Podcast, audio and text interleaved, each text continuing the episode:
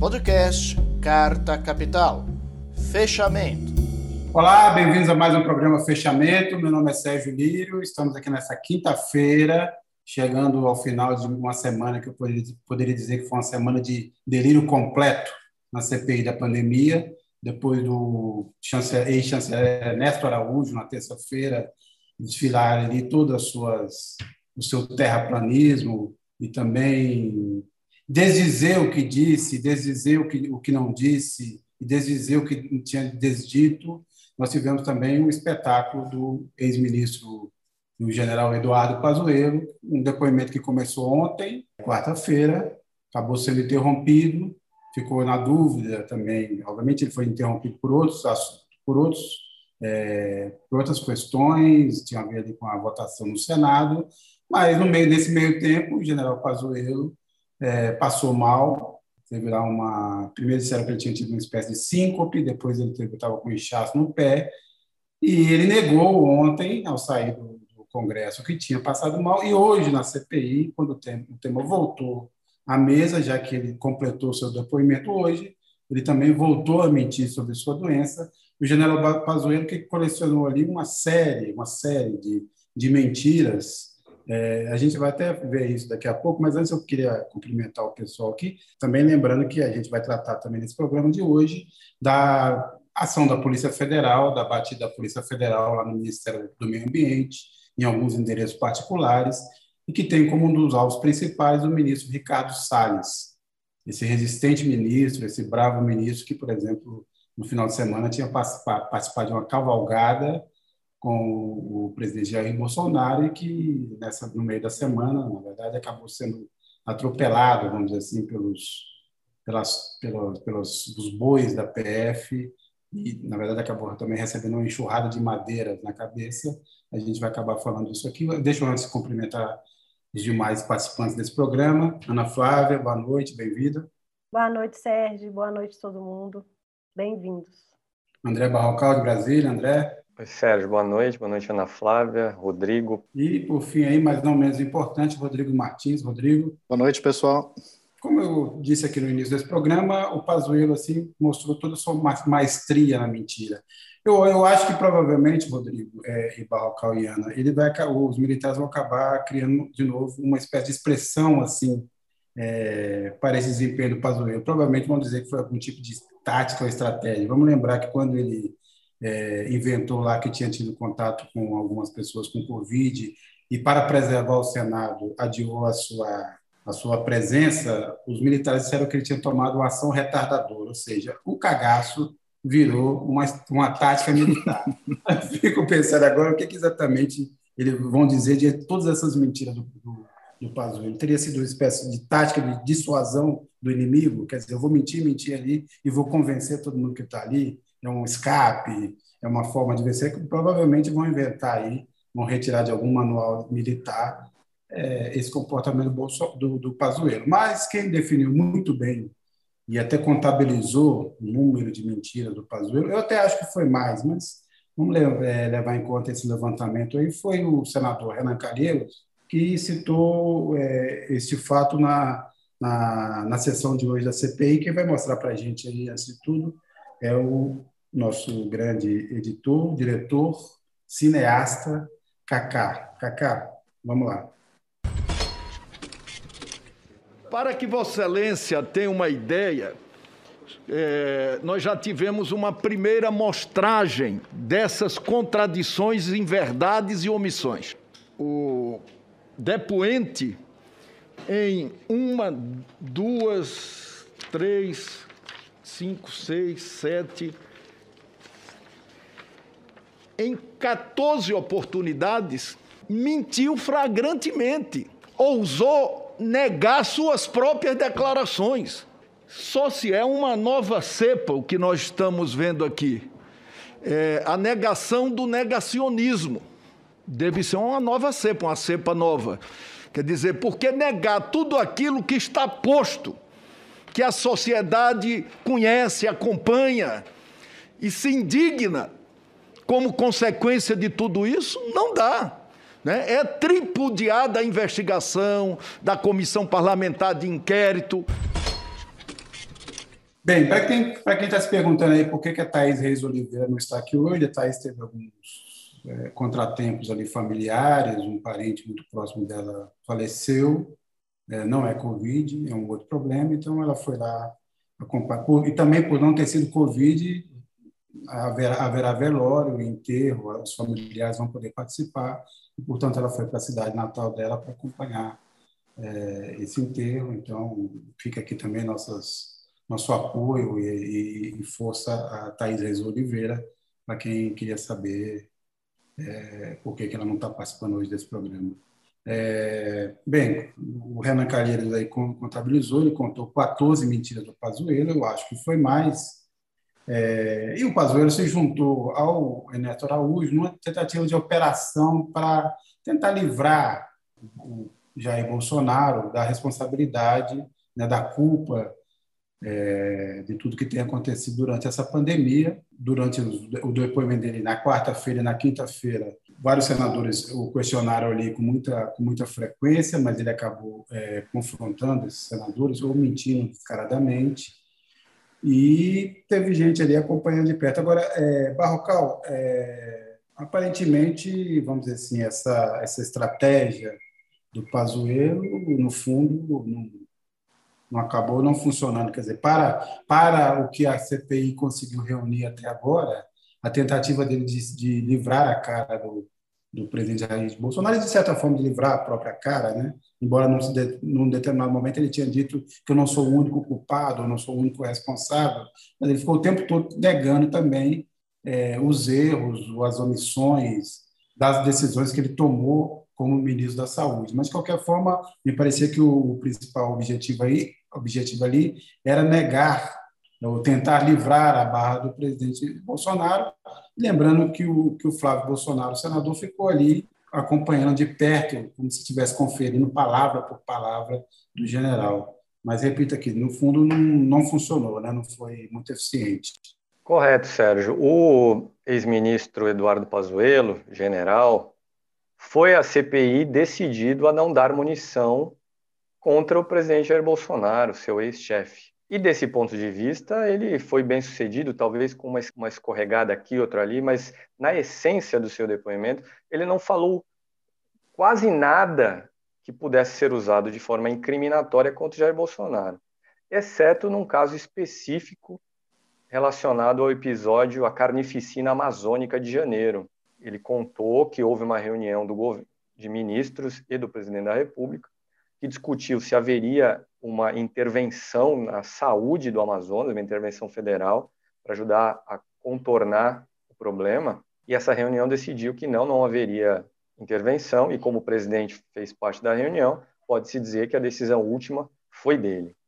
Mas, como eu dizia, no geral, o Pazuello foi a CPI decidido a não dar nada que pudesse ser usado contra o presidente Jair Bolsonaro e matou no peito tudo, tudo aquilo que vier ser apontado pela CPI como crimes de ação de omissão por parte do governo federal, Bolsonaro pare, é, Pazuello parece ter aceitado matar no peito, olha, podem me acusar. E interessante lembrar que ele foi à CPI munido de um habeas corpus pedido por ele ao Supremo Tribunal Federal, que lhe permitia ficar quieto em caso de alguma questão que pudesse gerar uma resposta autoincriminadora.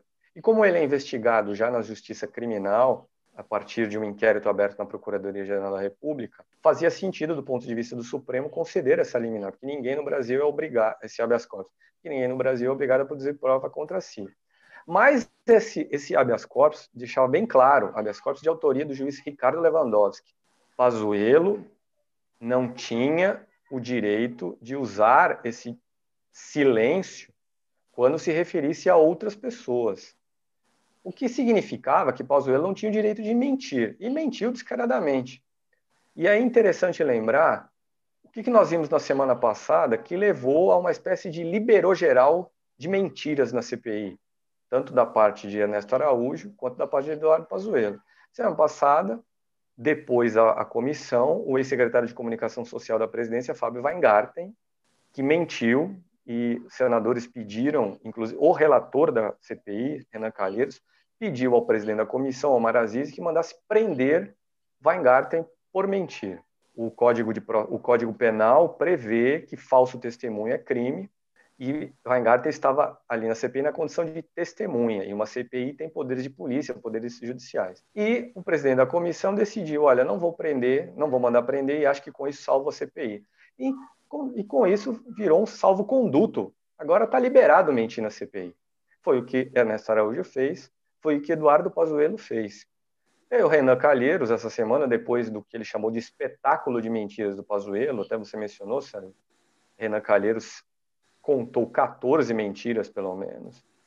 Renan pediu, Renan Calheiros pediu ao Omar Aziz que providencie uma espécie de agência de checagem em tempo real para colaborar com a comissão durante os depoimentos, para que essa agência seja capaz de apontar imediatamente quando aparecer uma mentira. Eu gostaria humildemente de dar uma sugestão para a CPI.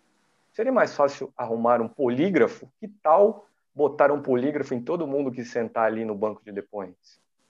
Ah, mas aí vai apitar toda hora, não vai dar para dar sequência ao trabalho. Vai inviabilizar a sessão. Vai ficar. Ah, mas ia ser, tenho certeza que ia ser épico esse momento. É. Com certeza. Se bem que para um, um, militar tão preparado como, como o Pazuello, apitar seria desmaiar ali, né? Ter novamente uma. Como é que é uma vasovagal, é isso? Vaso, síndrome vasovagal. Na descrição de Otto Alencar, como você mencionou, se Otto Alencar é ortopedista, senador pelo PSD, PSD da Bahia, ele sempre ressalta, ortopedista não é médico, mas ele é formado em medicina. E, aliás, Otto Alencar, segundo eu soube, foi um dos membros da CPI que se queixaram. Olha, como nós não prendemos Fábio Weingarten semana passada, agora virou um espetáculo aí. É, tá todo mundo liberado para mentir. Todo mundo que vier à CPI pode mentir que não vai acontecer nada. Embora tanto no caso de Fábio Weingarten quanto de Eduardo Pazuello essa semana, houve pedidos para que os seus respectivos depoimentos fossem encaminhados ao Ministério Público Federal para que fosse analisado exatamente a violação do artigo do Código Penal que criminaliza o falso testemunho. É. Agora, é, Balcal, eu, eu assim, de, de, já de, de, de, muitas e muitas, de acompanhamento de muitas e muitas CPIs, algumas aí em Brasília, pessoalmente tal. Eu não me lembro de, de alguém que tenha mentido tão, tantas vezes, tão descaradamente como o Pazuello.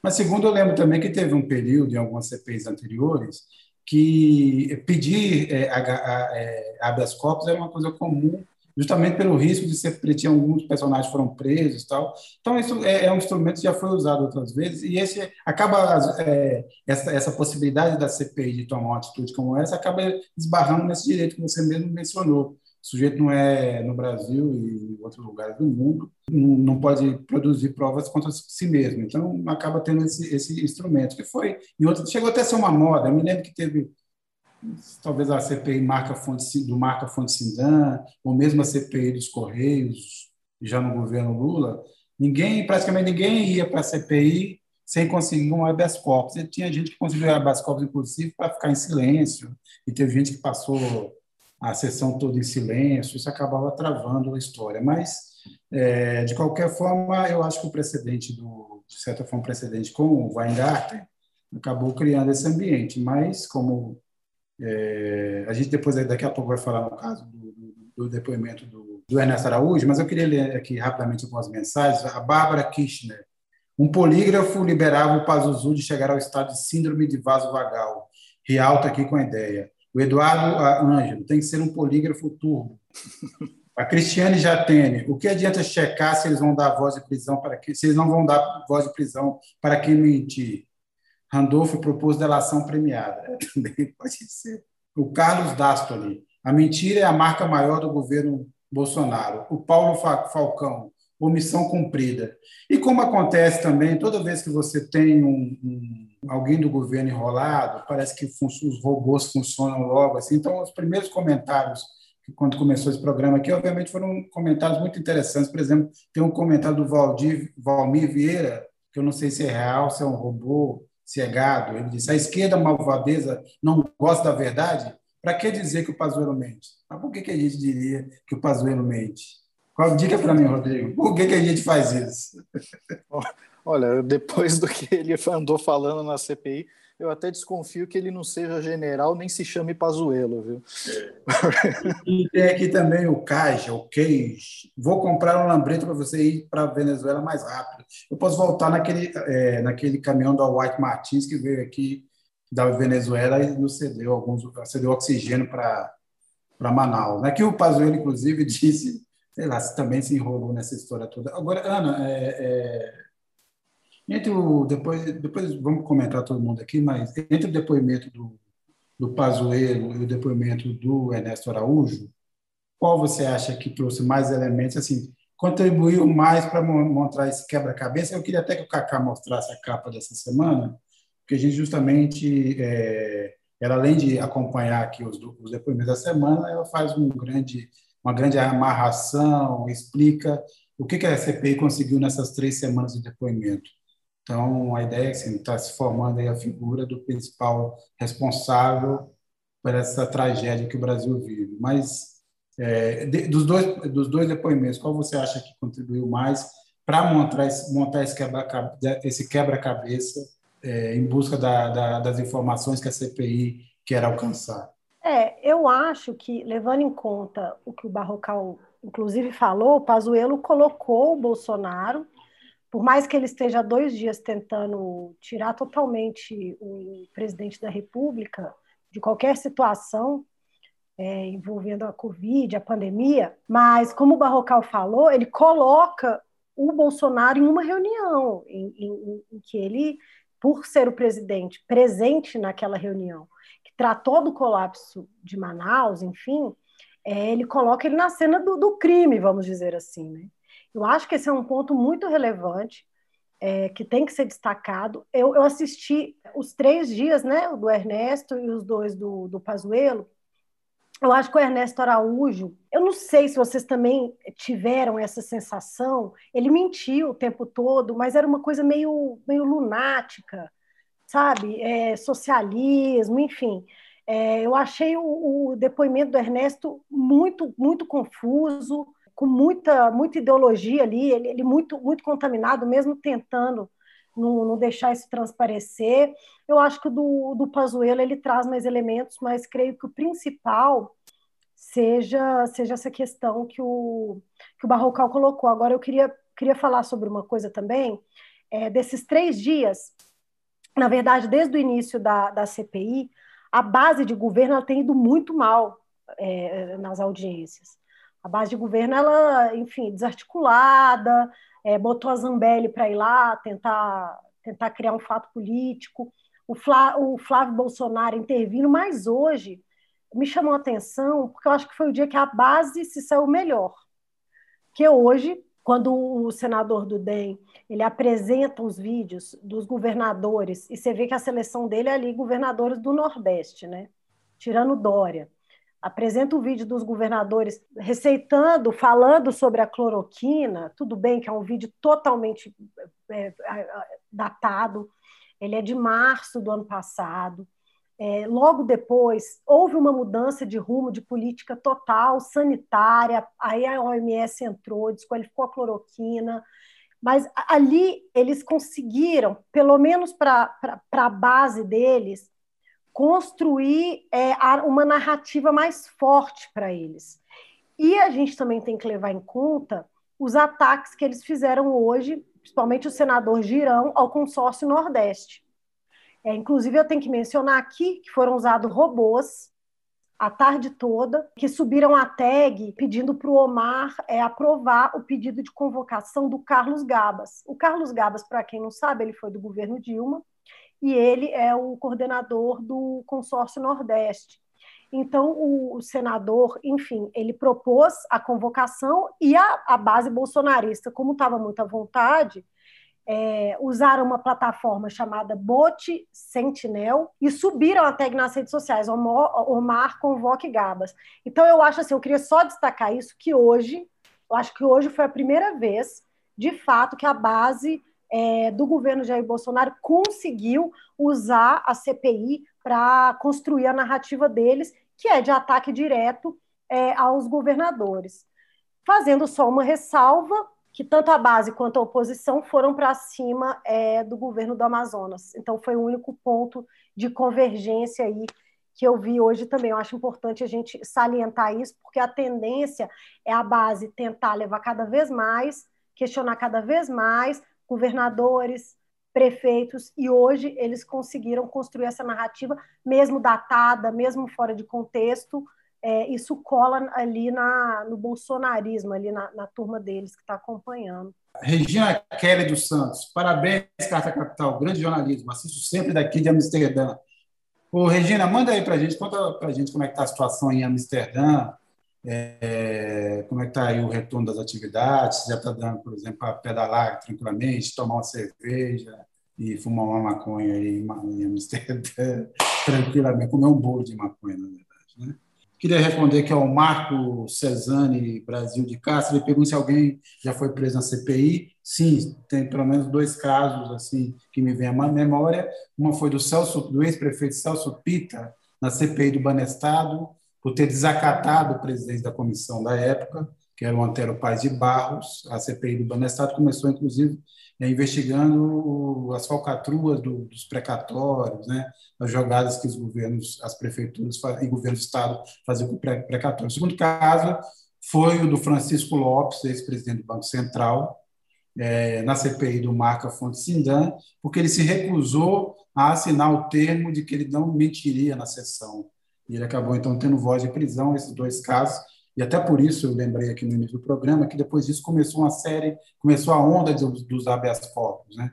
Então todo mundo que ia CPI, que tinha algum risco de ser preso, que era alvo da CPI, durante um bom tempo foi, foi muito moda assim. O cara só conseguia, só ia, só comparecia depois de conseguir o habeas corpus, e alguns deles até ficaram totalmente calados. Alguns casos as perguntas aconteciam e eles calaram. Então, essa era essa situação. Agora, hoje, a Ana falou aí da atuação do, do, da base bolsonarista, e a gente teve hoje o, o, o, senador Flávio Bolsonaro citando o nome ali, ele falou que o grande conselheiro do pai deles é o, é o Silas Malafaia, o pastor.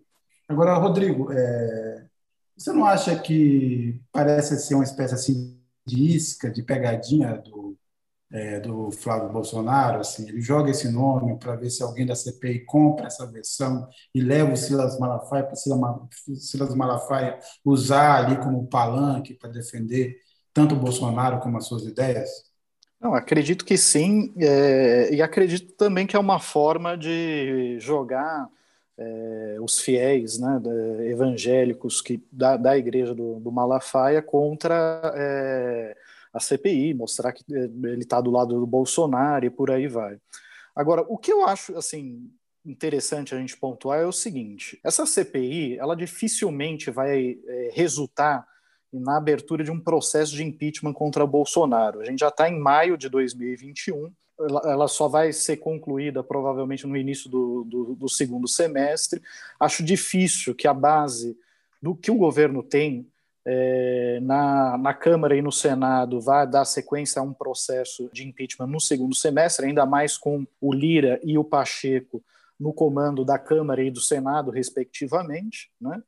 Então, a tendência é que a CPI resulte em um relatório que será encaminhado ao Ministério Público para o Ministério Público, posteriormente, dar sequência à investigação e, e ir atrás da responsabilização criminal de quem quer que seja. Né? Então, assim, eu não vejo assim um, um, acho que as pessoas não, não, devem esperar uma grande cartada da, da CPI nesse sentido.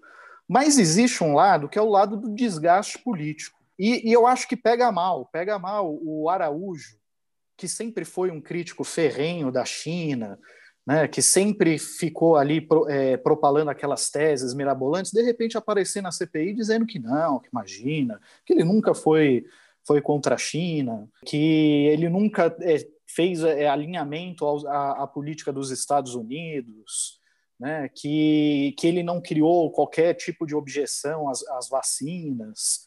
É, pega mal o Pazuello é, ficar mentindo tão descaradamente. Ele chegou a dizer que ele foi informado sobre a falta de oxigênio em Manaus no dia 10 de janeiro, e há documentos que comprovam que ele foi informado sobre isso no dia 7 e ele próprio chegou a dizer numa, numa coletiva de imprensa é, à época do, do, do, do, caos em Manaus, que ele tinha recebido, é, é, sido informado sobre a situação no dia 8. Né? Isso é de conhecimento público. Ele, ele acabou sendo desmentido pelo próprio TCU. Né? Ele falou que o TCU tinha, não tinha recomendado que comprasse vacinas da, da Pfizer naquele momento, e o TCU emite uma nota desmentindo ele. Isso pega mal. Né? Pega mal essa sequência de, de, de coisas. Para os, os bolsonaristas convictos, né?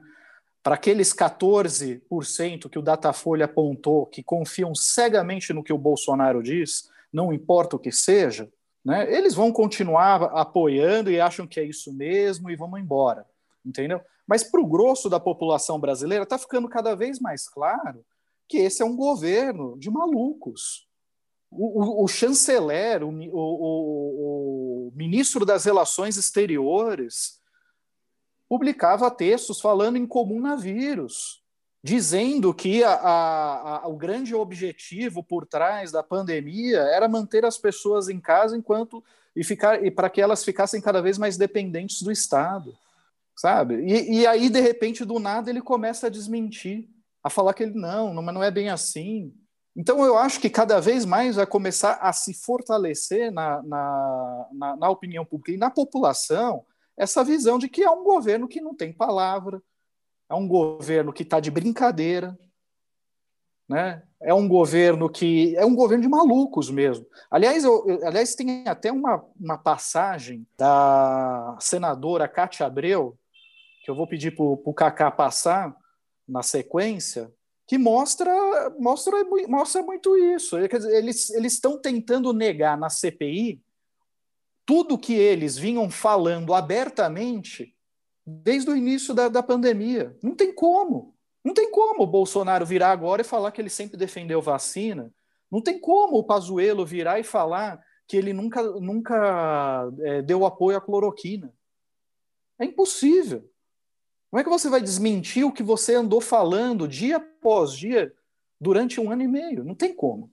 Entende? Eu acho que essa, essa questão ela, ela vai ficar martelando cada vez mais a cada novo depoimento, a cada nova coleção de mentiras, a cada nova exposição dessa turma caindo em contradição e sendo, e sendo exposto às contradições que eles, que eles têm, às mentiras que eles estão contando, eu acho que só vai ir é, minando cada vez mais a imagem do governo. É, e eu realmente não me surpreenderia se isso, combinado com a crise econômica que nós estamos vivenciando, não tirasse o Bolsonaro do segundo turno das eleições de 2022. Mas eu vou pedir para o Cacá passar rapidinho esse trecho da Cátia Abreu, porque a indignação dela é, é a indignação que eu, que eu imagino que a maioria das pessoas está sentindo. Né? Tipo, parece que você está lidando com pessoas de dupla personalidade. Solta aí, Cacá. A impressão que se tem é que existe um Ernesto que fala conosco, que nós ouvimos a voz, e um outro Ernesto, que eu não sei onde fica, nas redes, na internet, nos artigos, nos blogs, falando coisas totalmente diferentes. Eu, sinceramente, estou confusa de qual personalidade nós devemos considerar. O senhor é um negacionista compulsivo, omisso. O senhor no MRE foi uma bússola que nos direcionou para o caos, para um iceberg, para o naufrágio. Bússola que nos levou para o naufrágio da política internacional, da política externa brasileira. Foi isso que o senhor fez. Isso é voz unânime dos seus colegas no mundo inteiro. O alívio que tiveram quando Vossa Senhoria de lá saiu. Presidente. Então, é, eu acho que esse, é, é, esse desabafo né, da senadora Cátia Abreu, ele é, ele é bem representativo. Aí a gente selecionou só um trechinho curto, de 40 segundos, para mostrar para vocês. A intervenção dela durou 20 minutos, mas ela é muito, muito curiosa, porque ela, ela é uma, uma defensora do agronegócio. Né? E, e durante a intervenção dela, ela estava falando, inclusive, como o Ernesto Araújo prejudicou o setor com, a, com os seus delírios. Né? Graças a ele, né, é, é, isso prejudicou as exportações do Brasil, prejudicou exportações do setor de frangos, de, de exportação de frangos, prejudicou uma série de, de, prejudicou as relações internacionais do Brasil com a Europa.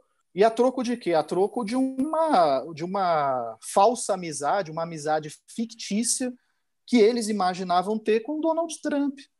E Donald Trump sai do poder e, e, eles ficam como? Chupando o dedo. E o pior é que eles insistem na mesma estratégia. Dia desses aí, Bolsonaro estava falando besteira da China de novo, e a gente dependendo dos chineses para a importação de insumos para a fabricação de vacinas. É uma irresponsabilidade que não tem tamanho. O Bolsonaro é uma espécie de stalker do, do Trump, né? A Regina Kelly respondeu, ó, aqui em Amsterdã, tivemos um lockdown longo, quase seis meses de fechamento de restaurantes, bares, academia de ginástica, etc. Ou seja, Regina, se o Bolsonaro pudesse é, fazer uma, uma mensagem para os moradores de Amsterdã, ele diria que vocês todos são uns idiotas que, ficaram nessa. A Rosa Maria Rodrigues de Oliveira, o governo se faz de louco para passar a boiada. E o Danilo Siqueira, exatamente, cada vez eles se contradizem mais e vão fabricando provas contra eles mesmos. É, Barrocal, quer dizer, a gente teve aí já alguns dos principais personagens, vamos dizer assim, dessa, toda, dessa história toda trágica da, da, da pandemia. Sua matéria dessa semana, você que assina a capa, é, reconstrói um pouco dessa trajetória dessas três semanas. Eu queria que você falasse um pouco disso, obviamente sem também é, abrir tudo para que o pessoal vá lá, compre a revista, leia, quem assina, leia com, com, com prazer. Agora, é, eu queria que, além disso, você, você falasse um pouco o seguinte, o, pelo, pelo que vem, o que vem pela frente aí, quais seriam os depoimentos assim mais cruciais do que, do que virá né, daqui em diante? Olha, Sérgio, entre a, a, aquilo que já está programado, vai trazer muitos elementos sobre vacinas e sobre estratégia de combate à pandemia. Porque os próximos depoimentos, isso tirando, na, primeiro, cronologicamente, na semana que vem, serão dois depoimentos. Na terça-feira, uma secretária do Ministério da Saúde, conhecida como Capitã Cloroquina, a Mayra Pinheiro, ela que deveria ter deposto hoje, mas como o depoimento de Eduardo Pazuello se desdobrou em dois dias, o dela foi adiado para a semana que vem. E na quinta-feira, o depoimento será do ex-secretário executivo do Ministério da Saúde, aquele que era o braço direito de Eduardo Pazuello, que é o coronel Elcio Franco, um coronel da reserva. Então são dois depoimentos a partir dos quais a CPI vai tentar obter mais elementos que possam mostrar como o governo agiu de forma errada ou se omitiu na pandemia. Mas, para além disso, nas duas próximas semanas, o que é está se desenhando? É que haja uma sessão de depoimentos com representantes de laboratórios, Fiocruz, Butantan e Sputnik, o fabricante da Sputnik, no caso, né, o, o imunizante russo, e uma outra semana com depoimentos de especialistas, de médicos, de epidemiologistas. Nos depoimentos dos laboratórios, a gente vai conseguir identificar claramente por que, que nós não temos mais vacinas do que poderíamos ter, por que, que faltam matérias-primas para a fabricação de vacinas, o Rodrigo mencionou isso. A nossa briga com a China é uma causa clara de atraso na vinda de insumos para vacinas de lá para cá.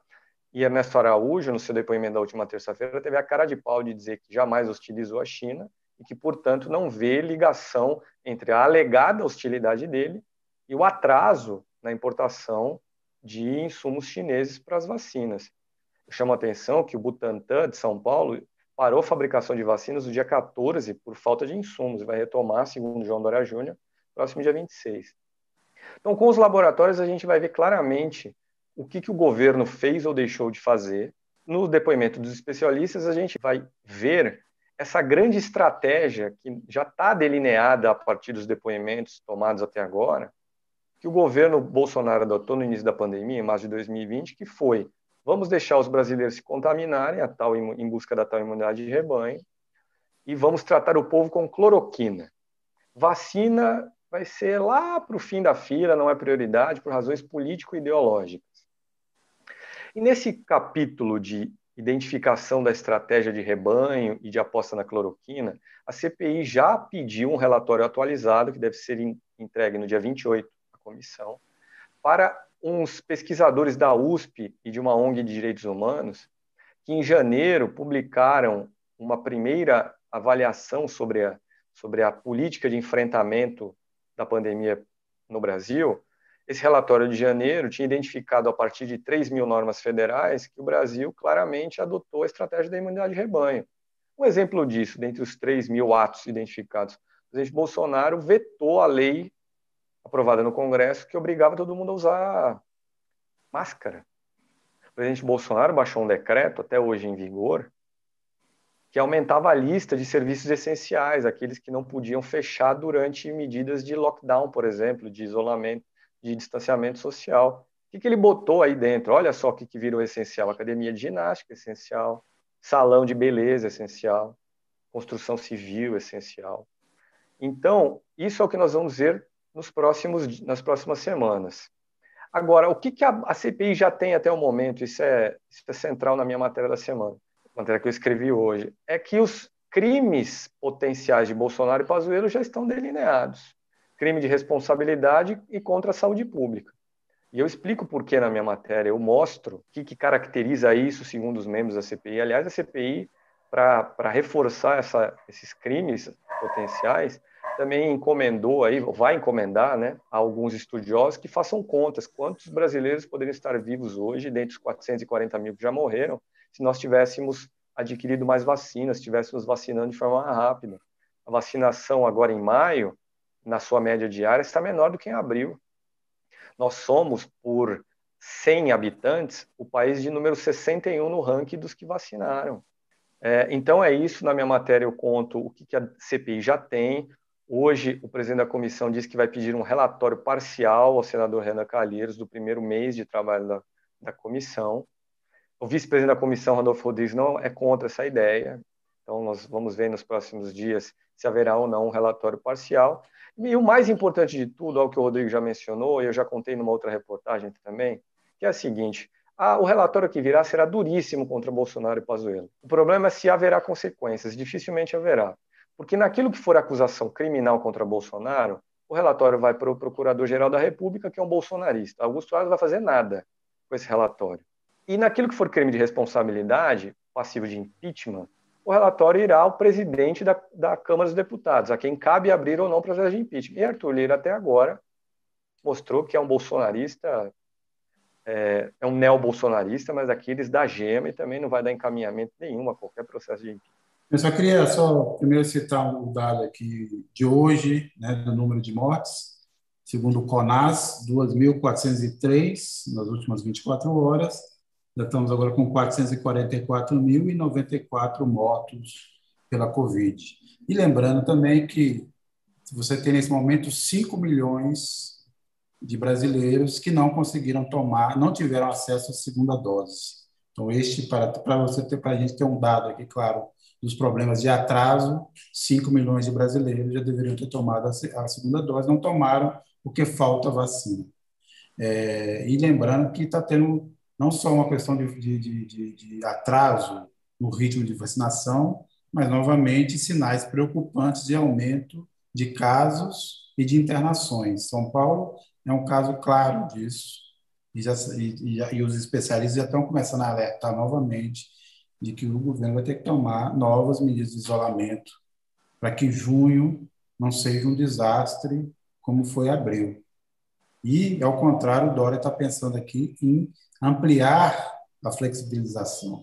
Então, esse é um momento, é outro momento crucial que em alguns estados você está detectando os efeitos da flexibilidade das últimas semanas. E é o que sempre se diz aqui: aglomerou, contaminou, contaminou, morreu. É a, é a lógica. Esse é só o Brasil. Aliás, o Brasil, Rodrigo, como você falou, é um caso patológico, porque a gente continua adotando é, as mesmas medidas Quer dizer, a gente continua repetindo os mesmos erros, esperando resultados diferentes. Então, a gente flexibiliza achando que vai ser diferente. Não vai ser. Enquanto você não tiver uma vacinação em massa, enquanto você não tiver a população respeitando, então, certas regras, e o comércio respeitando certas regras. Porque quando você diz pode X%, claramente tem mais gente nos lugares. Tem mais gente nos bares, tem mais gente nas lojas, tem mais gente no shopping do que deveria estar acontecendo. Nós nunca fizemos aqui nenhum período de isolamento, como a nossa amiga lá de Amsterdã está contando, foram seis meses de lockdown, e foram seis meses de lockdown mesmo, de fechamento completo, e assim em várias partes do mundo. E, inclusive, aqui no Brasil, né? Temos o caso de Araraquara, não vamos esquecer nunca, fez e despencou, mostrando que essa era a única saída. Mas não, a gente continua aqui repetindo o que é, repito, é o traço da loucura brasileira, que é uma coisa que virou uma coisa grave, não é? Tem toda a orientação do governo, tem tudo, mas também tem essa incapacidade dos governos estaduais de fazer alguma coisa e também das pessoas entenderem. Obviamente, é, também compreendo que para algumas pessoas era preciso sair ou passar fome ou morrer. Muita gente depende do trabalho diário. Entendo todas essas circunstâncias e lamento que os governos e obviamente a responsabilidade maior do Bolsonaro, mas lamento que não tenha dado nenhum tipo de proteção, tanto para os trabalhadores quanto para as empresas, e principalmente as micro e pequenas empresas se protegerem.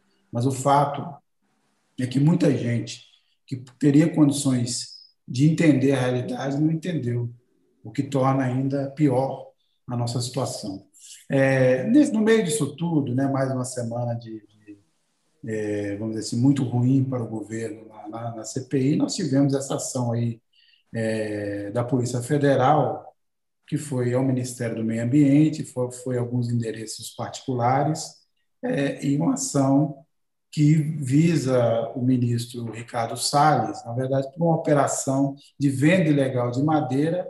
Uma, na verdade, essa carga foi é, barrada nos Estados Unidos, houve lá um anúncio, então um comunicado às autoridades brasileiras e o que levou é, é ao ponto de, de, se rastrear a participação do ministro ou do ministério ou e de integrantes do ministério do IBAMA é, nessa operação ilegal de venda de madeira, é, lembrando que o, o, um delegado foi afastado por fazer é, críticas e uma denúncia né, contra o ministro Ricardo Salles, o Bolsonaro sempre quis ter a sua própria Polícia Federal, não conseguiu até agora, então ele fica dizendo que tem é o meu exército, mas aparentemente ele não pode falar que é a minha Polícia Federal, porque isso também, é, de certa forma, foi uma resposta à maneira, vamos dizer assim, atrabiliária e descarada com que o governo interferiu nas investigações da Polícia Federal lá na, na Amazônia. É, além disso, né, a, a, Ana Flávia fez uma matéria, uma reportagem essa semana, que na verdade traz um dado novo, exclusivo, foi que além dessa ação da Polícia Federal, também tem agora uma investigação no Pará, né, Ana, por, por conta de uma outra interferência do ministro Salles, dessa vez em favor de um, de um pecuarista que é também um dos maiores desmatadores da Amazônia, né, é, e que tem várias multas acumuladas. Então, conta um pouco para a gente. A verdade também contextualiza este caso novo com, esse, com essa operação da PF. Depois eu vou fazer uma rodada aqui com todo mundo, a gente insiste nesse ponto, mas aí é, para saber se, se, o Ricardo Salles resistirá a mais essa nova investida. Mas conte aí para a gente da sua matéria um pouco também, é, explica para o pessoal aí que está nos acompanhando dessa ação da, da PF contra o ministro. É, essa semana foi uma semana bem complicada para o Salles, né? Não estava nos planos dele, porque essa semana ele vinha fazendo uma excursão ali pela Amazônia, ele transferiu é, o gabinete dele do IBAMA e do ICMBio para o sudoeste do Pará, região é, onde conflitos entre garimpeiros indígenas é, têm aumentado, região de, maior desmatamento. E enfim, enquanto ele estava lá, a Polícia Federal colocou essa operação na rua, né? E dentre os crimes é, que Salles aí está tá sendo acusado, é, a gente tem facilitação de contrabando, corrupção, prevaricação e advocacia administrativa. Outros países alertaram a Polícia Federal sobre a forma como o Ministério da, do Meio Ambiente vinha lidando com a questão ambiental, alertaram sobre favorecimento de. Na verdade, o governo federal, o que o Ministério do Meio Ambiente fazia era facilitar a legalização de madeira ilegal para exportação. Então, a situação do Salles, ela, ela não é nada boa. Vem aí um pedido de quebra de sigilo bancário fiscal, porque um escritório de advocacia do qual o Salles é sócio teria recebido 140 milhões nos últimos anos e a receita não bate. Ao que tudo indica, o ministro Alexandre de Moraes, ali na decisão dele, ele, ele comenta que é uma receita muito alta e muito suspeita. Então a gente tem uma situação aí que o Salles ele já vinha pressionado, né? O Centrão já vinha ali desgastando, querendo desgastá-lo.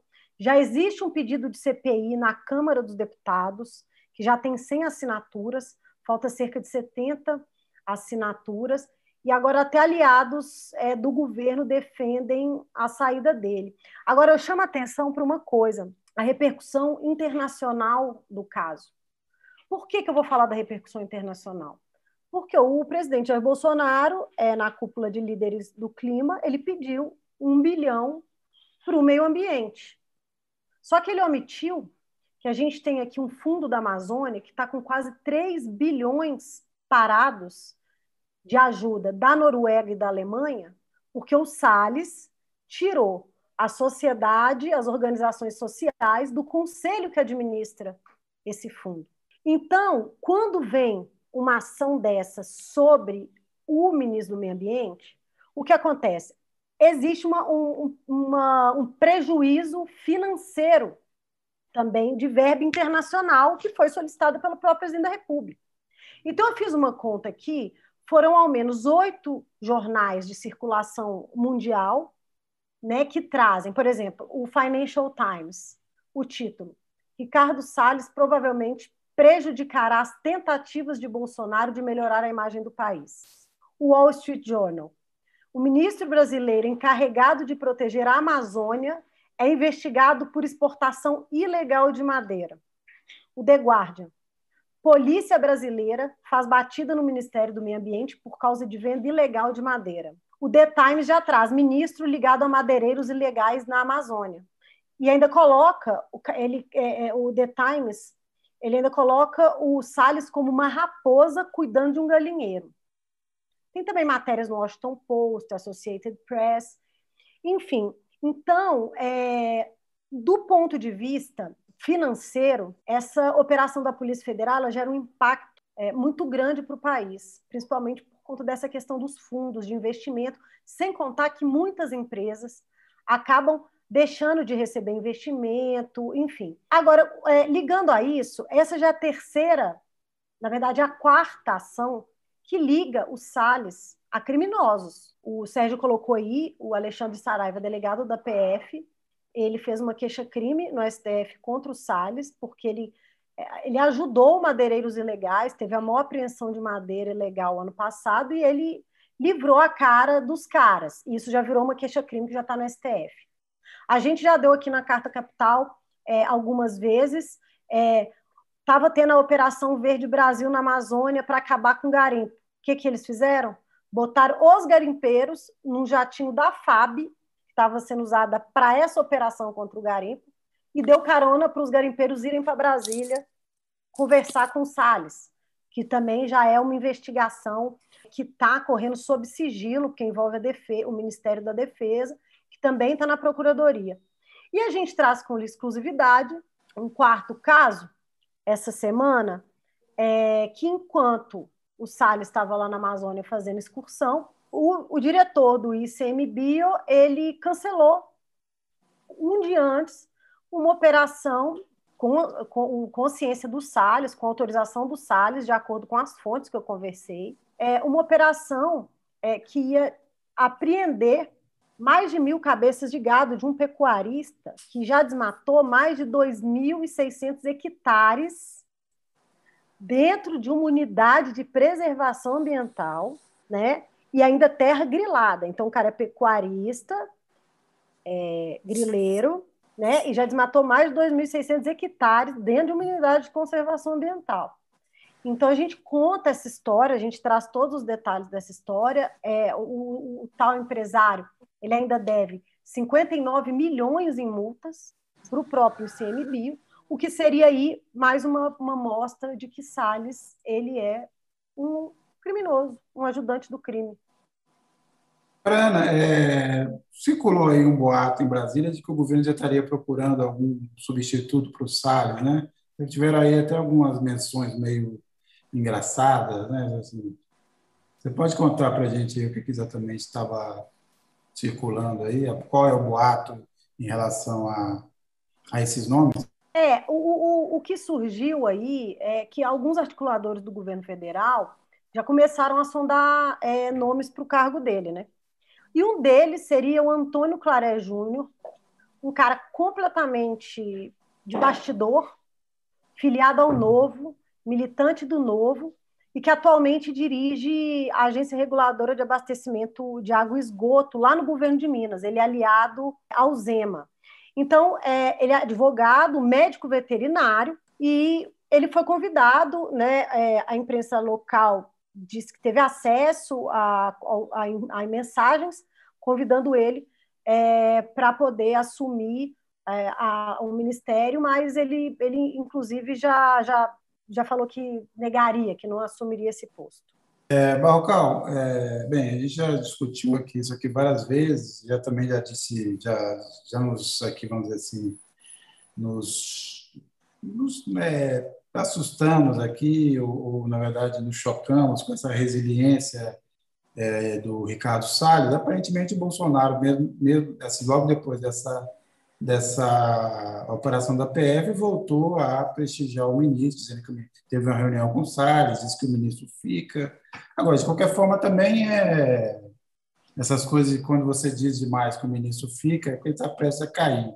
Você acha que essa operação da PF aí muda de alguma forma substancial a situação do Salles? Bem, para a opinião pública, todo mundo já, já sabe o que é o Salles, mas digo dentro da, do governo e dentro ali da, na verdade, da base de apoio do governo, você acha que isso altera de alguma forma mais substancial?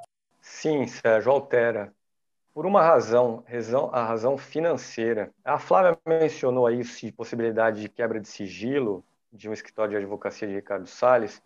Na decisão de que autorizou a operação da Polícia Federal contra o, contra o ministro, o juiz Alexandre de Moraes do Supremo já determinou a quebra dos sigilos bancário e fiscal do Salles, pessoa física, entre janeiro de 2018 e 12 de maio desse ano. Então veja que interessante, ele pega nessa decisão, ele Moraes, pega o ano da eleição. Ricardo Salles concorreu a deputado federal na eleição de 2018 pelo Partido Novo.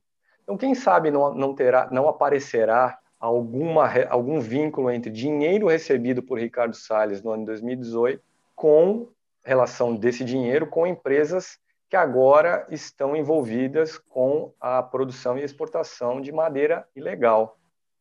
Então, o que está em questão agora, graças a essa operação da Polícia Federal, não é apenas a política antiambiental de Ricardo Salles, mas é a própria, própria lisura ética, probidade do ministro. E isso eu entendo que faz com que sim, Ricardo Salles agora esteja na corda bamba, diferentemente do que a gente já vinha vendo há algum tempo diante de críticas. Porque a política antiambiental de Ricardo Salles garante a Jair Bolsonaro o apoio da bancada de fazendeiros no Congresso. Há alguns dias, os deputados aprovaram uma lei que muda o licenciamento ambiental no Brasil e muda para pior do ponto de vista ambiental, porque ficará mais fácil fazer uma obra sem ter que prestar muita conta do ponto de vista dos seus impactos ambientais. Vários ex-ministros do meio ambiente divulgaram uma carta contra essa lei, apontando aí que seria um risco de, grande, de aumentar ainda mais, por exemplo, o desmatamento na Amazônia. Então, a situação de Ricardo Salles no governo nesse momento muda, não por conta da sua política antiambiental, mas por conta, então, da suspeita de que ele possa vir a ter recebido dinheiro de grupos econômicos que agora são beneficiados com suas políticas e suas ações. E só para acrescentar uma coisa, vai ser uma história muito saborosa, essa operação da Polícia Federal, a respeito do início dela, né? A Ana Flávia mencionou por cima, eu queria dar mais alguns detalhes.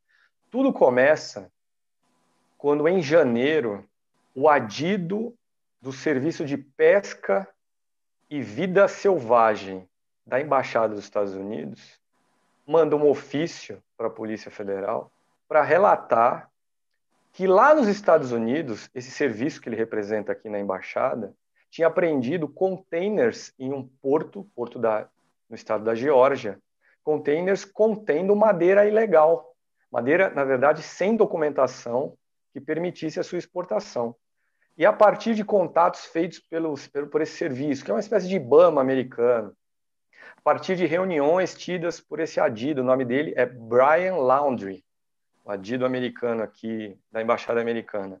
A partir desse, dessa apreensão lá nos Estados Unidos, das conversas tidas por esse adido, chegou-se então à conclusão de que o IBAMA passou a mão na tentou passar a mão na cabeça dessa exportação ilegal de madeira. Foi por isso que, juntamente com as buscas e apreensões e quebras de sigilo determinadas por Moraes contra Ricardo Salles, o juiz do Supremo também mandou afastar o presidente do IBAMA, Eduardo Bin. Então, essa é uma história muito saborosa e vale mesmo a pena as pessoas se ligarem aí na matéria da Ana Flávia. É, foi, foi, é, foi, o presidente e, além dele, mais 10 servidores né, foram também afastados dessa história. A Valéria Bordim ela, na verdade, tava, ela fez esse comentário, estava falando ainda da história da CPI, mas, Valéria, também acho que vale para esse momento. Ela pergunta: caramba, tudo isso será que vai dar em nada? Não, alguma coisa vai acontecer em algum momento, em algum dia. A pergunta é: estaremos vivos? É, o Gabriel Souza, aliado do Zema, realmente o país está em apuros. A, o, o Avânio Silva Soares, pensei que iriam escolher a Tereza Cristina, do Boi Bombeiro, e a Cristiane Jatene. O requisito para participar do governo é ser contra o assunto da pasta. É, eu acho que isso é um critério. É seguinte, você, você é um chanceler, chanceler que é contra a geopolítica, entendeu? Você quer isolar o país e ser párea. Você é um ministro do, ambiente, do meio ambiente que destrói, um ministro da saúde que mata as pessoas. Né? O ministro da morte. Por aí vai. O ministro da educação que não sabe nada. Aliás, eu queria só também ressaltar aqui, que também eu já tinha tido essa, essa impressão sobre o Pazuello, mas também sobre todos esses militares que participam do governo, assim, a dificuldade deles ler, de ler me impressiona, é uma coisa sempre pedestre, é uma dificuldade imensa, é uma guerra contra a língua. E o Pazuello estava lendo, ontem no início do, do depoimento dele, com aquele monte de papel, ele se enrolava, aí ele perdia o papel, não sabia mais o que dizer. Mas a, a, a, a concatenação das coisas, das palavras, assim, é realmente um negócio sofrível demais. Eu queria saber o que está acontecendo com as escolas militares. Se despeja tanto de dinheiro, diz que é tanta qualidade, e olha o produto que a gente tem. O sujeito não sabe nem ler, que é o caso do Pazuello. É, e também não entende nada de é, norte, sul, leste, oeste, ele que é um especialista em logística, entre outros. Confundiu o Amapá com o Amazonas quando mandou uma carga. o Amapá, é mas, é, mas, são só carga. mil quilômetros de diferença. Ele quase acertou. Pois é. Alguém devia, alguém devia ter avisado os Estados Unidos que contava com o Brasil com a guerra contra a Venezuela.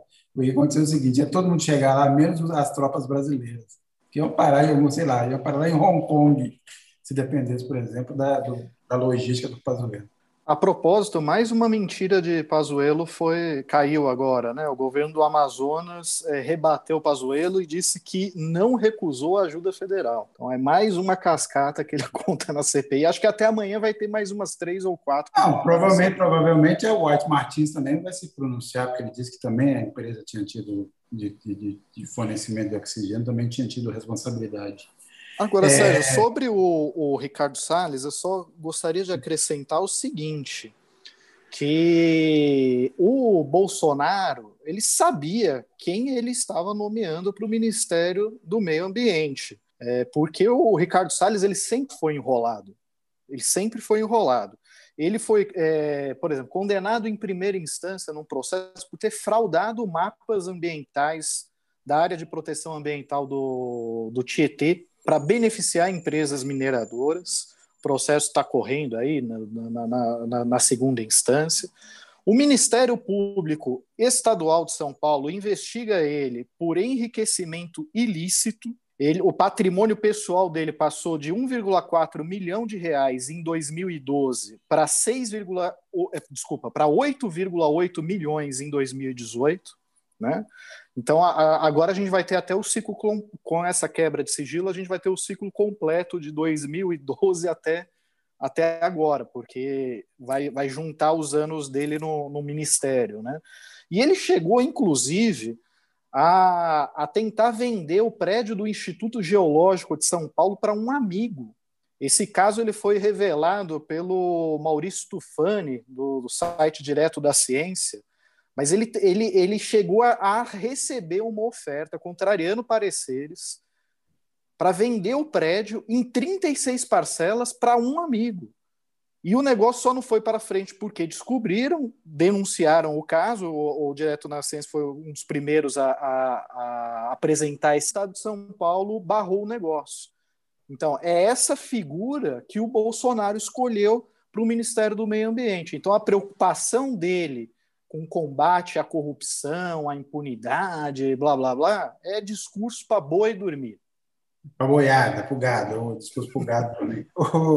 Não, mas o mais interessante é o seguinte: o governo Bolsonaro chegou é, ao poder, talvez tenha iludido alguém, vamos admitir que ele tem iludido, com a ideia de que ah, no Brasil tem regra demais, tem regra demais para tudo. Mas é aquela história toda das minorias, os direitos e tal, que é para. Então, assim, ah, por exemplo, meio ambiente tem regra demais, precisa mudar.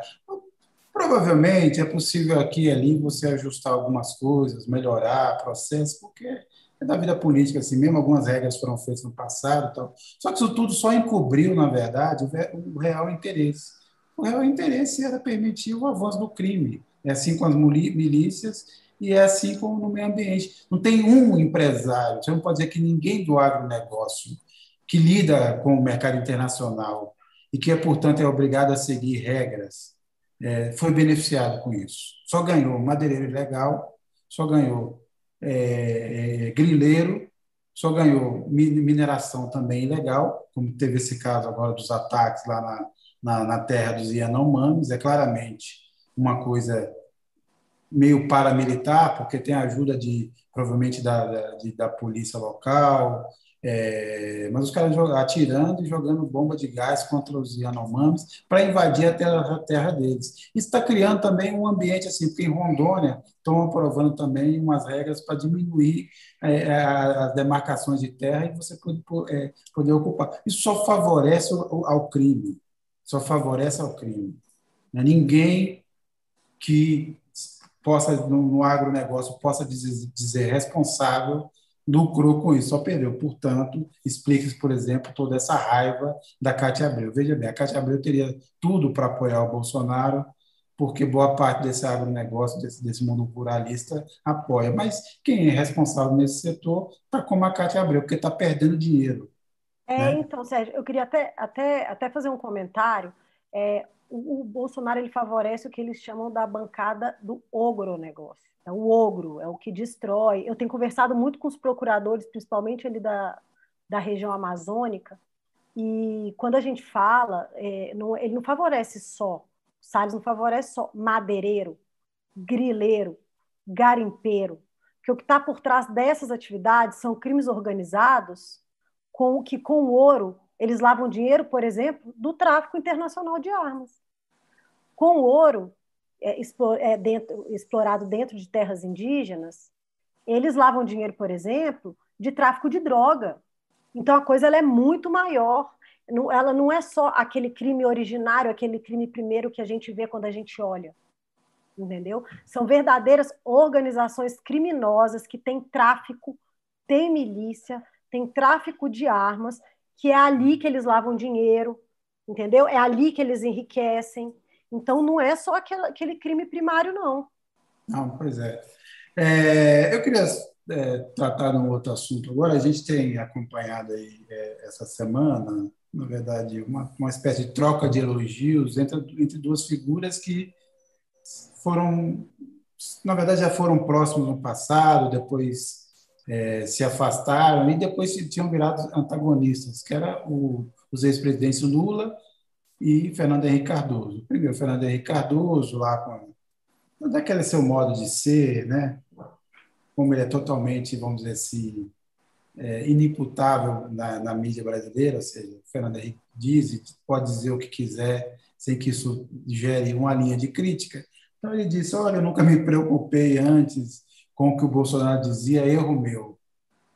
E aí ninguém também se choca com isso. Né? Você tem um ex-presidente que diz uma coisa, o Bolsonaro falava esse monte de besteira aí, mas eu nunca me preocupei, desculpa. Então, Fernando Henrique está desculpado. Mas ele também disse que hoje votaria no Lula, é, num eventual segundo turno entre o Lula e o Bolsonaro. E o Lula, em retribuição, disse que também, se o Fernando Henrique concorresse, ele votaria no Fernando Henrique contra o Bolsonaro. É, Rodrigo, o que, que, você achou desse, desse momento assim, de encantamento e ternura dos dois? Bom, e... é, o, o, Fernando Henrique é compreensível que ele diga isso, afinal de contas, ele está naqueles 30 mil que o Bolsonaro pretendia matar se, se tivesse numa ditadura. Né? Não sei se vocês lembram dessa declaração antiga dele, que ele dizia que a ditadura não fez o serviço completo, que devia matar 30 mil, começando pelo FHC. Eu acho que o FHC sentiu medo e por isso pegou e falou assim: não, agora não dá mais. Né? Mas, enfim, o, o, a, a, grande verdade é que eles não disseram coisa alguma ali. Né? A, a, qualquer um que disputar o segundo turno contra o Bolsonaro, se a pessoa tiver o mínimo de senso, de decência e apego à democracia, vai votar contra. É simples. Se mas tiver é, o Dória. Se tiver o Dória, quem, quem, ah. Dória e Bolsonaro, você vai votar em quem? Mas não é diferente de 2018, por exemplo, de 2018 não foi assim. Todo mundo já sabia, todo mundo, vamos dizer todo assim, mundo, todo, não, mundo todo, sabia, todo mundo né? já sabia, mas eu acho que, mas eh, eu acho que na verdade as pessoas criam mentiras e acabam acreditando nelas, né? Uma mentira que se construiu nas eleições de 2018 era que o Bolsonaro falava muita coisa da boca para fora, mas que quando ele tivesse no, no poder ele ia ser enquadrado ali pelo, pelo né, em nome dos negócios, do bom ambiente, de né, para negócios, para governabilidade, e ele ia ficar no quadradinho dele, só falando as suas besteiras para a sua turma.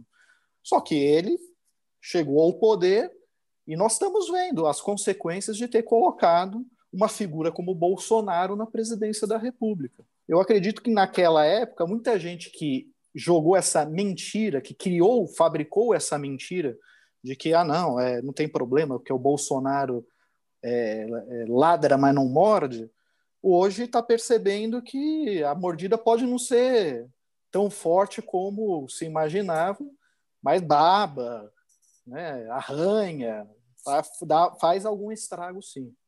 Aliás, quer estrago maior do que 430 mil mortos numa pandemia que, assim, tudo bem, é óbvio, a, a, a, ocorreriam mortes de qualquer forma, mas no patamar que está acontecendo no Brasil, pelo amor o, de Deus. O Avânio Silvas, lembra aqui, o, Avânio Silva Soares lembra aqui, só editorial do Estadão que não volta atrás nem a pau. É, o Estadão é um jornal coerente, né? É, é 400. Não, tem lá não, o, o editorial do Estadão ele continua usando o termo demiurgo de Garanhuns para se referir ao, ao Lula. É bonito, eu acho é que nem eles se entendem ali. É bonito, é bonito. Demiurgo de, de Garanhuns. Ó, eu, fa, fa, faz um desafio aí, vê quem sabe o que é demiurgo. É, agora, você concorda, Balco? Ou você acha que esse, essa troca de afagos aponta algo mais do que uma gentileza, vamos dizer assim, é, sem maiores consequências? Entendo ser mais do que gentileza, Sérgio. Um pouco por algo que disse o Rodrigo. Muita gente em 2018 que ou anulou o voto ou votou em Bolsonaro por antipetismo acreditava, aí eu não, não, diria se por mentira ou não, pode ter sido um auto-engano, pode ter sido uma, poderia ter sido uma crença sincera, votou achando que uma vez no poder Bolsonaro ia ser domado. E, de certa forma, Bolsonaro tem sido domado, menos do que se supunha, mas mais do que o próprio Bolsonaro gostaria. O Bolsonaro também não fez tudo o que ele queria, tudo de radical que ele gostaria de fazer. Então, mas entendo que é mais do que uma troca de gentileza. Entendo que se houver um segundo turno realmente entre Lula e Bolsonaro, Fernando Henrique vai declarar publicamente voto em, em Lula, como aliás disse isso nessa entrevista, ele que em 2018 disse que lavaria as mãos, salvo engano, disse que anulou o voto também. Então eu entendo que é mais do que uma troca de gentileza, é porque houve de fato uma mudança na, na, na, no tabuleiro político brasileiro. Agora, queria chamar a atenção para o seguinte: o ex-presidente Lula, ao comentar essa entrevista do ex-presidente Fernando Henrique, na qual Fernando FHC disse que votaria em Lula, votaria em Lula por entender que Lula é um democrata que respeitou as instituições e que foi um líder sindical que olhou por quem mais precisava, embora ele, Fernando Henrique, tenha dito também. Ele, Lula, gosta mais do que deveria de quem não precisa. É, mas ao comentar essas declarações de Fernando Henrique, o ex-presidente Lula aproveitou para dar uma patada no Ciro Gomes, Ciro Gomes, que na segunda-feira, em uma entrevista ao Valor Econômico, havia dito que quer enfrentar Lula na eleição de 2022, o maior corruptor da história desse país. Palavras dele, Ciro Gomes. E o Lula aproveitou de, que elogiou Fernando Henrique para dizer: lamento, gostaria de ser amigo de Ciro Gomes, mas ele não quer, e como minha mãe ensinou, quando um não quer, dois não brigam, eu não vou brigar com ele. É, essa é também a posição de quem está na liderança. Quem tem, pelo menos na pesquisa, uma vantagem dessa é ser magnânimo é, é sempre um ganho, né? Sim, então, aliás, esse... Sérgio, se você me permite, só esqueci Não. de comentar, mas numa entrevista publicada hoje por uma revista francesa, o ex-presidente Lula admite pela primeira vez, com todas as letras, que será candidato no ano que vem. Todos os movimentos dele, até aqui, desde a sua recuperação dos direitos políticos no Supremo Tribunal Federal, indicavam que sim, ele será candidato. Mas ele não tinha dito ainda, serei candidato. Nessa entrevista, publicada por uma revista francesa, ele disse, serei candidato no ano que vem contra Bolsonaro. É, é assim, ele faz um, ele faz um, um senão ali, né? Foi para rimar. É, rimar. Se eu tiver saúde eu... e bem nas pesquisas. E bem nas pesquisas, é isso. Mas você pode tirar. Bem nas pesquisas tirar, ele está, né? Você pode tirar essas coisas da, daquela coisa. E você, Ana, você acha também que esta, este momento assim de reencontro do Fernando, assim, vamos dizer assim, esse momento de uma, uma leve armistício entre o Fernando Henrique e o Lula significa mais do que a gente pode imaginar? É, o, o, que eu acho é o seguinte, eu concordo é, com os meninos, eu acho que o Bolsonaro, ele jogou, ele é, ele é tão radical, ele desafia tanto a democracia, que é, é mais uma questão assim de um posicionamento superior. Né? Quem está com Bolsonaro, ou quem não, é, na verdade, não quem está com Bolsonaro, mas quem não se posiciona, automaticamente já gera uma sensação de ser conivente com o papel e com a atuação antidemocrática de Bolsonaro. Então, não é nem mais uma questão partidária só. Né? É uma questão assim, precisamos zelar pela minha própria trajetória, pela minha própria história. Quem não se posiciona agora, de certa forma, é conivente e futuramente pode ser cobrado, assim como o Ciro é cobrado por ter ido para Paris. Né? A gente vê aí hoje o DEM soltou uma nota criticando a postura do senador Marcos Rogério dentro da CPI de, de tropa de choque do Bolsonaro. O próprio partido criou ali uma, fez uma nota, mas para criar um arcabouço é, para futuramente poder recorrer àquilo, para não dizer que compactuou. Então, eu acho que vem muito nessa ideia de não compactuar, é mais não compactuar com o governo e se eximir de, de ser conivente ou omisso frente a um governo antidemocrático como o do Bolsonaro. E como não tem terceira via, né, o centro está patinando, está escorregando, resta o ex-presidente Lula. É, eu só queria dizer assim, em relação ao Fernando Henrique, ele pode ficar, tranquilo, assim, obviamente está no futuro algum pesquisador, é, sociólogo, historiador, talvez conte a história, mas a, pela história que a, que a mídia brasileira, vamos dizer assim, a mídia hegemônica, a mídia comercial conta do Fernando Henrique, ele pode ficar tranquilo. Ele Fernando Henrique faz, assim, nenhum dos seus pecados é, será, é, fica registrado, são todos perdoados. Suas contradições e tudo mais, tudo passa batido, então é, é isso. Então, ah, sim, é o príncipe, né? Ele pode, ele pode fazer isso. Agora, veja bem, você acha que o Fernando Henrique não tinha percebido o que, que ia acontecer no Brasil com a eleição do Bolsonaro? Óbvio.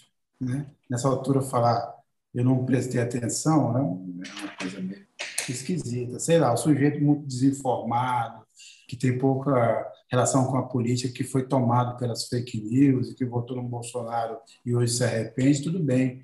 É, milhares, talvez milhões, é, podem, podem entrar nessa categoria. Não é o caso do Fernando Henrique, né?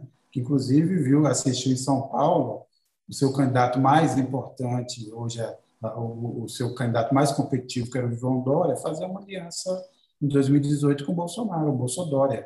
Fosse exatamente alguém espantado com isso tudo, o partido teria não, não teria permitido isso. Mas aí agora fica parecendo que ele não tem nada a ver com isso, que foi assim um mero problema de eu não compreendi, não sabia, entendeu que o Bolsonaro era isso. É, essa é a história. É, minha gente, é o seguinte, é, Ana Flávia, qual é a sua dica para a semana aí para o pessoal que está nos acompanhando? Na verdade, não é uma dica, é um lamento. Eu queria, eu queria lembrar aqui é, uma declaração é, do Eduardo Pazuello, é, na, deixa eu achar aqui, do Eduardo Pazuello na, na, na, na audiência de hoje e mostrar como a gente está mal, qual que é o nível, é, enfim, de, de mentira e de enrolação e como o governo federal acha que realmente o eleitor é ignorante, né? O ex-ministro da Saúde ele falou que o presidente Jair Bolsonaro gera aglomeração, que ele tem uma preocupação com o psicossocial do brasileiro, entendeu? Então é isso é meio assim, né? sabe o fundo do poço? Ele cavou um pouquinho ali. Então é só para a gente ter uma noção do que que a gente está lidando. Eu acredito, e aí vem uma posição muito pessoal, que o presidente da República ele tem na cabeça dele outros pensamentos quando ele age dessa forma. Ele está tratando também a parte psicossocial do povo brasileiro. Era só isso que eu queria dizer. No fundo, ele quer, ele, ele quer enlouquecer todo mundo. Se você tiver assim problemas psicológicos, tal, para tratar depressão, ansiedade, qualquer Vai coisa, não vá num CAPES tá? Não vai no centro de atenção psicossocial, procure o Capisboso. Ah, pelo amor de Deus. Vai ver ele andar a cavalo sem máscara. Balcal, é, eu também dei sua dica aí pro pessoal. Queria falar de economia aqui. Essa semana, o time do ministro Paulo Guedes anunciou mudanças nas suas previsões para a economia brasileira desse ano. E aumentou, o governo aumentou a projeção de crescimento do PIB de 3,2% para 3,5%. Um número melhor que a previsão anterior, embora ainda insuficiente para compensar o buraco, o tombo do ano passado, da ordem de 4%. Agora, o curioso é que, ao mesmo tempo que o governo reviu para cima a projeção de crescimento do PIB, ele reviu para baixo o número de pessoas que terá carteira assinada esse ano, agora estima uma queda de 0,4% no total de empregados, de trabalhadores formais. E revisou para baixo também o comportamento da renda. Acha que a renda real do brasileiro cairá esse ano 2,4%. Olha que interessante. Então a economia vai crescer mais, mas o, Brasil, o trabalhador brasileiro se dará pior esse ano. Qual é a conclusão? Concentração de renda. O Brasil segundo dados da ONU, é o segundo país do mundo com a maior concentração de renda no 1% do PIB. O primeiro é o Catar, com 29%. O segundo é o Brasil, com 28%. E o terceiro é o Chile, com 24%. Chile, que é uma grande inspiração, graças aos tempos de Augusto Pinochet, para Paulo Guedes. E o que nós vimos no Chile no último final de semana? A eleição dos membros da nova Assembleia Constituinte, aqueles parlamentares que vão enterrar a Constituição legada por Pinochet. Pinochet deixou o poder no fim dos anos 80, mas a Constituição do tempo dele está aí até hoje. E nessa eleição para a Assembleia chilena, Assembleia Constituinte chilena, nós vimos que o maior bloco será o da esquerda e da centro-esquerda, seguido pelos chamados independentes e a direita, que inclui os partidos governistas que apoiam Sebastião Pinheira, o atual presidente, será o terceiro maior bloco. Então, perspectivas promissoras para o progressismo lá no Chile, com a eleição dessa Assembleia Constituinte, vem aí uma Constituição, ao que parece, com mais Estado e menos Pinochet e Paulo Guedes. A Maria Emília Passamani, estamos vivendo no inferno, nas trevas, temos que reagir. Sou fã de vocês. Maria Emília Passamani. Você sabe que eu tenho um grande amigo, irmão camarada, amigo do peito, irmão caminhoneiro, caminhoneiro não, é, André Passamani, que é do Espírito Santo também. Imagina se eu, eu não, né? Ele é do Espírito Santo e você, Maria Emília, se não me engano, também é. Então, só para falar com essa coincidência. Mas acho que você não é parente dele, não. É, Rodrigo, sua dica da semana.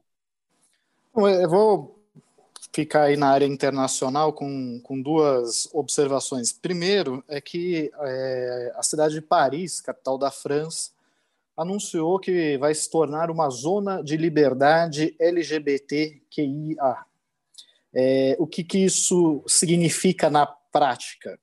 Significa que eles querem reafirmar o seu compromisso com a inclusão né?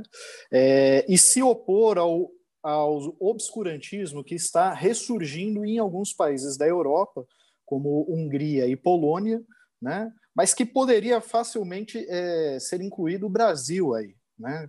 É, com a, a, a, forma, por exemplo, como o, o governo Bolsonaro trata a comunidade LGBT no Brasil.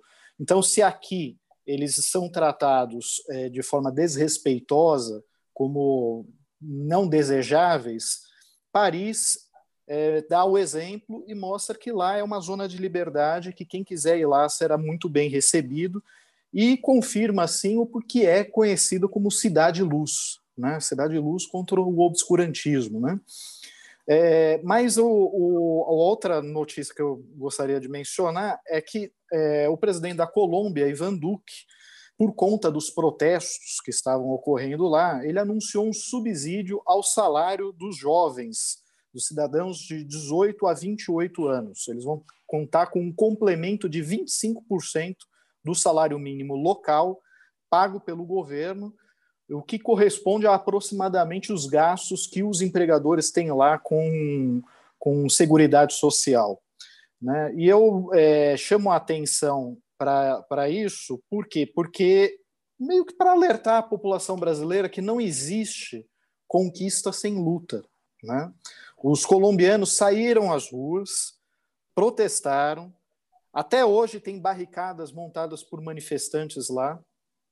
O governo colombiano estima que os prejuízos dessas barricadas que estão bloqueando estradas no país chega a um bilhão de dólares, e é por conta disso que o governo cedeu e se dispôs a complementar o salário dos mais jovens na Colômbia. Então, eu só gostaria de deixar essa observação que não há conquista sem luta. Muito bem, eu só queria registrar aqui que hoje, é, depois de quase uma semana de conflitos, na maior escalada de violência desde 2014, Israel e o Hamas é, aceitaram cessar fogo mediado pelo Egito. Vamos ver agora se, se supera esse, esse momento trágico. Obviamente, mais uma vez, você teve uma desproporção né, é, no revide de Israel, houve os, os primeiros mísseis do Hamas, mas a base disso, na verdade, tem a ver com um, um, um despejo de moradores árabes de, um, de uma região do, de Jerusalém que colonos judeus querem ocupar. Isso foi o estopim dessa história toda. O Hamas lançou os primeiros mísseis e o revide de Israel foi, obviamente, muito, muito, algumas dezenas de vezes maior. Derrubaram prédios, mataram crianças, é, mulheres, num número totalmente é, seis de um lado, mais de 100 do outro. Mas hoje você teve essa notícia, nós tivemos essa notícia desse cessar-fogo mediado pelo Egito e vamos esperar que é, a situação se acalme ali no Oriente Médio. É, eu queria agradecer a todo mundo que nos acompanhou aqui até agora. Eu queria agradecer também a Ana Flávia, o Rodrigo e Barrocal. E deixo cada um que se despeça aí. Eu Desejo a todo mundo um bom final de semana e até a próxima. Obrigada a todo mundo que acompanhou a gente. Tchau, gente. Até mais, pessoal. Tchau, tchau, gente. Todo mundo que nos assistiu, colegas de bancada. Até a próxima. Podcast Carta Capital. Fechamento.